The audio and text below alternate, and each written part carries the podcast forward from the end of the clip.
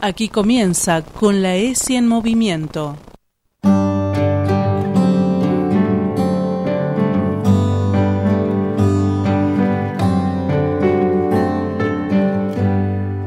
Voy a quedarme con eso, bailar con mis huesos adentro de mí. Voy a contar un secreto. Soy Marcela Marasco, especialista en educación sexual integral y profesora en escuelas secundarias en la ciudad de Buenos Aires. Les doy la bienvenida a este espacio con la ESI en movimiento que pretende acercar la ESI para conocerla, para pensar y para tener las herramientas para poder llevar adelante la defensa de los derechos de todas y todos, de niñas, niños y adolescentes. Hace unos días nos sorprendió la noticia del fallo que absuelve por falta de pruebas a Juan D'Artes, quien abusó de Telma Fardín cuando ella solo tenía 16 años. Y estas son sus palabras. Nadie dijo que iba a ser fácil. El fallo reconoce el abuso, reconoce el sexo oral, reconoce la penetración con la mano, pero dice que no se alcanza a probar que hubo penetración con el pene y por eso no se considera violación. Lo dice el fallo. La justicia prácticamente le dice a la niña de 16 años que fui, que fue abusada en esa habitación, que esperaba que filme el momento de la penetración para poder probarlo. Dice Telma Fardín, en Brasil solo el 1% de los abusos sexuales obtienen condena. No soy la excepción, soy la regla. Por favor, a todas y todos les pido que esto no nos adoctrine. A mí no me adoctrina, no me calla, no me quiebra, no cambia mi convicción de seguir luchando. La justicia es el último bastión del patriarcado. La revolución social no la frena un juez de primera instancia, ni un sistema judicial vetusto. La revolución y la emancipación de nuestra voz ya la conquistamos. Vamos a seguir trabajando, poniendo el cuerpo y la cara. La vergüenza ya no nos pertenece a las víctimas. La vergüenza es de los abusadores y de la justicia que no está a la altura del cambio de paradigma. Gracias eternas a toda la gente amorosa que me sostiene, mis compañeras, mis amigas, mis abogados, amnistía y sobre todo a ustedes que rompieron el silencio. Seguiremos luchando. Hoy eh, quise trabajar sobre uno de los ejes de la educación sexual integral, que es el cuidado del cuerpo y de la salud, porque el abuso, eh, el abordaje del abuso sexual contra las infancias y las adolescencias está presente en todo el recorrido de la educación sexual integral y en los ejes de trabajo que se proponen de modo transversal. Además, se considera necesario trabajarlo por la relevancia de la problemática y además dedicar un apartado específico que visibilice y que invite a pensarla entre los agentes del Estado y la comunidad, pero, ¿qué es el abuso sexual contra las infancias y las adolescencias? Consiste, ante todo, en un abuso de poder de una persona adulta hacia una niña, niño o adolescente valiéndose de la asimetría de poder y valiéndose de la coacción. De esta manera son sometidas o sometidos a acciones vinculadas a la sexualidad adulta, para la que no están eh, psicosexualmente preparadas, siendo utilizadas para la estimulación sexual de su agresor o de su agresora, o para la gratificación de una o un observador. El abuso sexual contra las infancias y adolescencias abarca toda interacción sexual y no es posible hablar de consentimiento, ya que es un delito porque hay una posición asimétrica ¿sí? que posee esta persona adulta en relación a las infancias o las adolescencias. Es importante aclarar este punto, porque no tiene que ver con la posición o la acción que tenga la víctima, sino con el accionar de la persona adulta. Por lo tanto, es independiente de si las niñas, los niños o los adolescentes entienden la naturaleza sexual de la actividad e incluso no muestre signos de rechazo, haya o no haya contacto físico.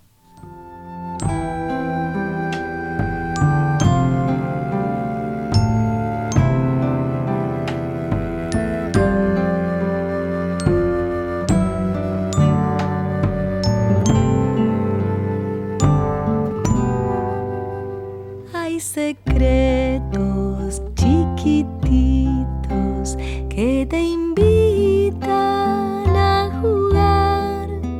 Y hay secretos tan enormes que te vienen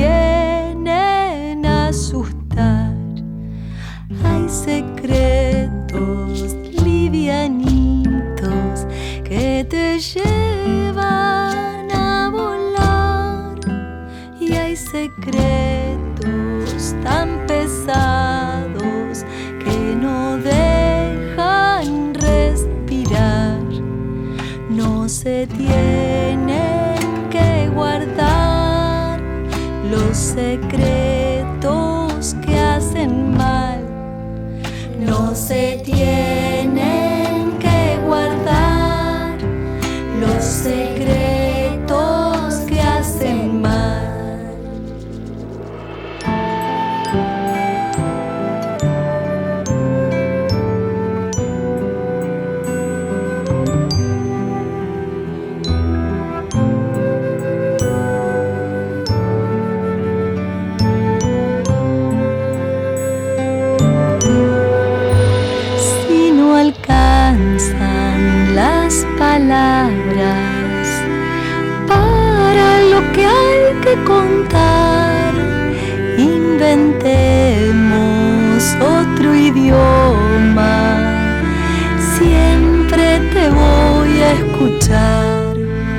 Acá estoy, quiero ayudarte. Sé que decís la verdad, ya no habrá que andar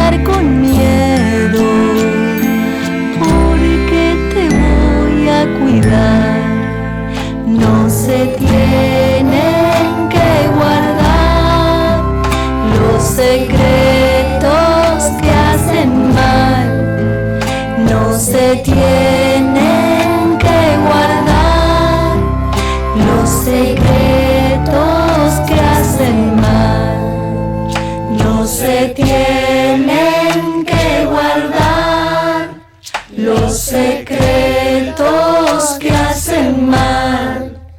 No se tienen que guardar los secretos que hacen mal. Ya no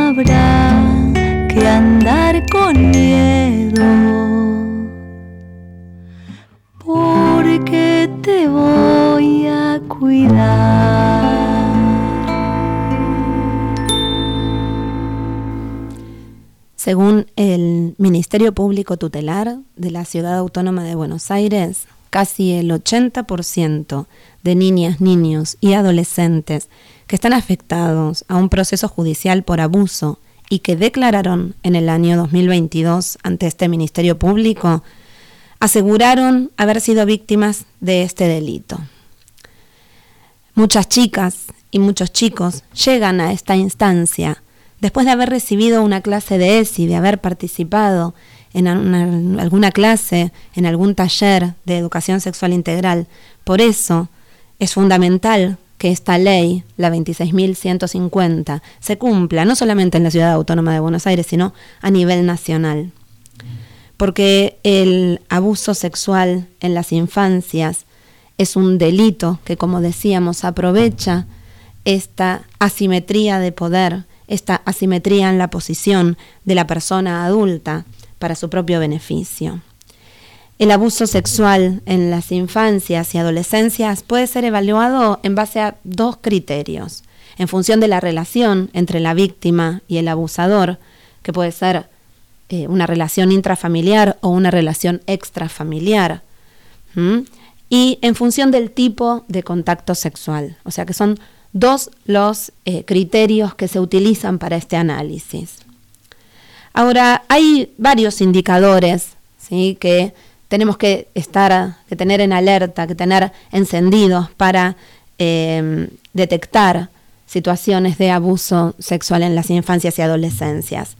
Los indicadores a los que me refiero son manifestaciones que pueden presentar las personas ¿sí? que eh, son sobrevivientes a situaciones de abuso y se pueden eh, diferenciar entre tipos de indicadores específicos e indicadores inespecíficos y cada uno de estos tiene particularidades. ¿sí? Por ejemplo, los específicos son aquellos que permiten elaborar una sospecha fundamentada ¿no? de, de abuso. A ver, hay algo ahí que, que nos indica claramente que puede haber una situación. Y los inespecíficos son aquellos que pueden aludir a consecuencias que no son directamente relacionadas con abusos sexuales, pero que tienen que encender en nosotras, personas adultas, ¿sí? las alertas para poder mirar, para poder observar y para poder intervenir ante estas situaciones.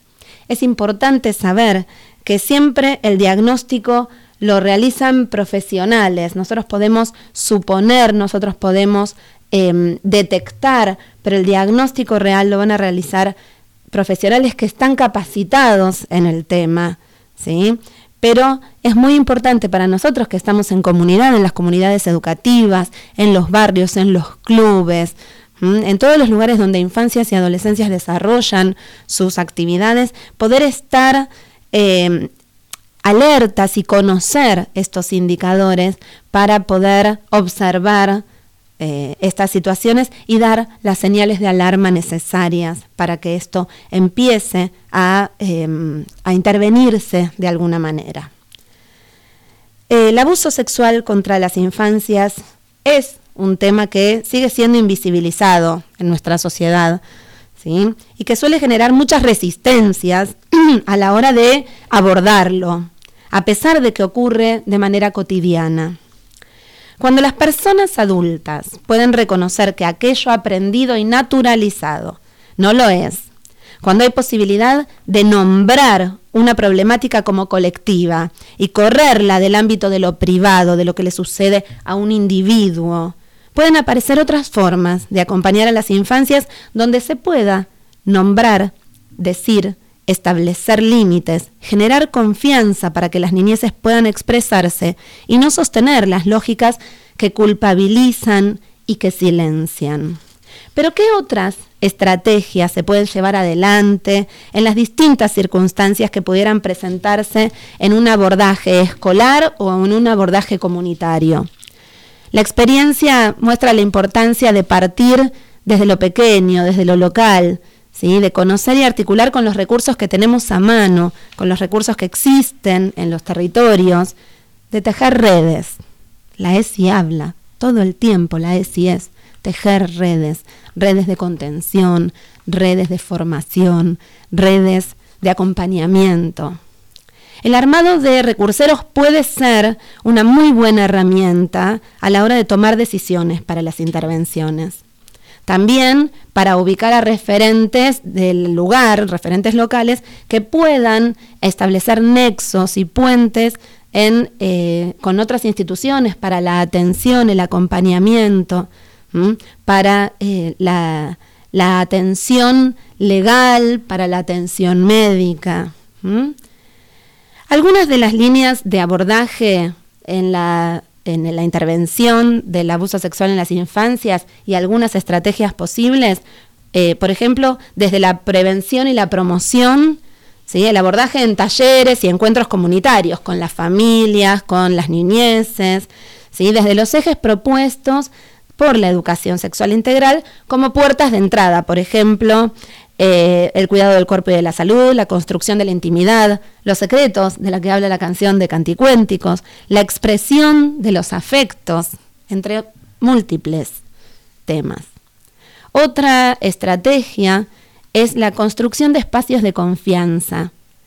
Estos espacios de confianza hacen posible hablar de esta temática, ¿sí? Y también se vuelven oportunidades para compartir historias que son historias personales y que quizás están cargadas de mucha tensión porque es la primera vez que alguien puede contar algo personal, algo del ámbito de su intimidad. ¿sí?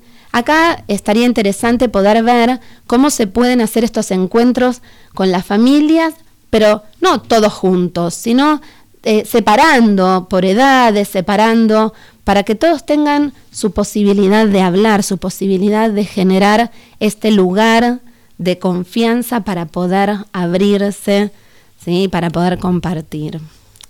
Otra de las estrategias es el sostén colectivo, ¿sí? donde las organizaciones que intervienen puedan eh, hacer un sostenimiento activo. Si bien no es necesario que se conozca la situación en particular, con detalle, de cada una de las cosas que suceden, es importante que la organización tome en sus manos el sostén de estas situaciones que suceden. Y entonces tomar conocimiento de que hay situaciones que tienen que ver con el abuso sexual en las infancias y en las adolescencias e intervenir activamente. Y otra que me parece que es sumamente importante también, que cuando pasan estas cosas, siempre aparece el bueno, pero yo no sé, yo no conozco, em, de esto no sé, entonces no me meto. Y entonces hay que capacitarse. ¿Y capacitarse qué quiere decir? Y por ahí juntarse con alguien que venga a contarnos, a em, exponernos distintas ideas, distintas formas de entender lo que sucede en situaciones donde están implicadas niñeces y adolescencias que han sido vulneradas. Y entonces aprender cómo manejarnos, ¿sí? Y ahí, eh, digamos, hay múltiples formas de hacerlo. También se puede hacer en talleres, también se puede hacer en espacios donde se genere esta comunicación y esta confianza con la función de poder tender una mano. La realidad es que es fundamental para que estas situaciones se puedan detener, se puedan evitar. Eh, es necesario poder contar con todos los elementos y las capacitaciones que tengamos a nuestra mano. Y acá los agentes del Estado, como los educadores, los miembros del sistema de salud, o quienes tomen conocimiento de que alguna situación está sucediendo, eh, realizan el contacto con, es necesario que se realice el contacto con las oficinas que llevan adelante la defensa legal de niñas y niños y adolescentes, ¿sí? Porque ante una situación que esté sucediendo de vulneración de derechos y de avasallamiento de la intimidad de niñas, niños y adolescentes debe ser detenida en el momento y para eso existen herramientas, existen protocolos y tenemos que poder conocerlos para poder exigir su cumplimiento. Bueno, hemos llegado al fin de este encuentro donde eh, hemos podido trabajar un poco la perspectiva del de, eh, abordaje en abuso sexual en las infancias y adolescencias y nos encontramos en el próximo episodio para seguir poniendo juntos la ESI en movimiento. Voy a perder más el tiempo que el aburrimiento me invada de mí. Y voy a armar con las partes la historia que pueda, la vida es así. Mi grito lo transforma en lucha y cuando me escucha me dejo caer. Yo sé que vivir tiene eso, que a veces lo bueno no puede doler. Me queda tatuada tu frase que dice que te ama quien te hace crecer. Me queda tatuada tu frase que dice que te ama quien te hace crecer.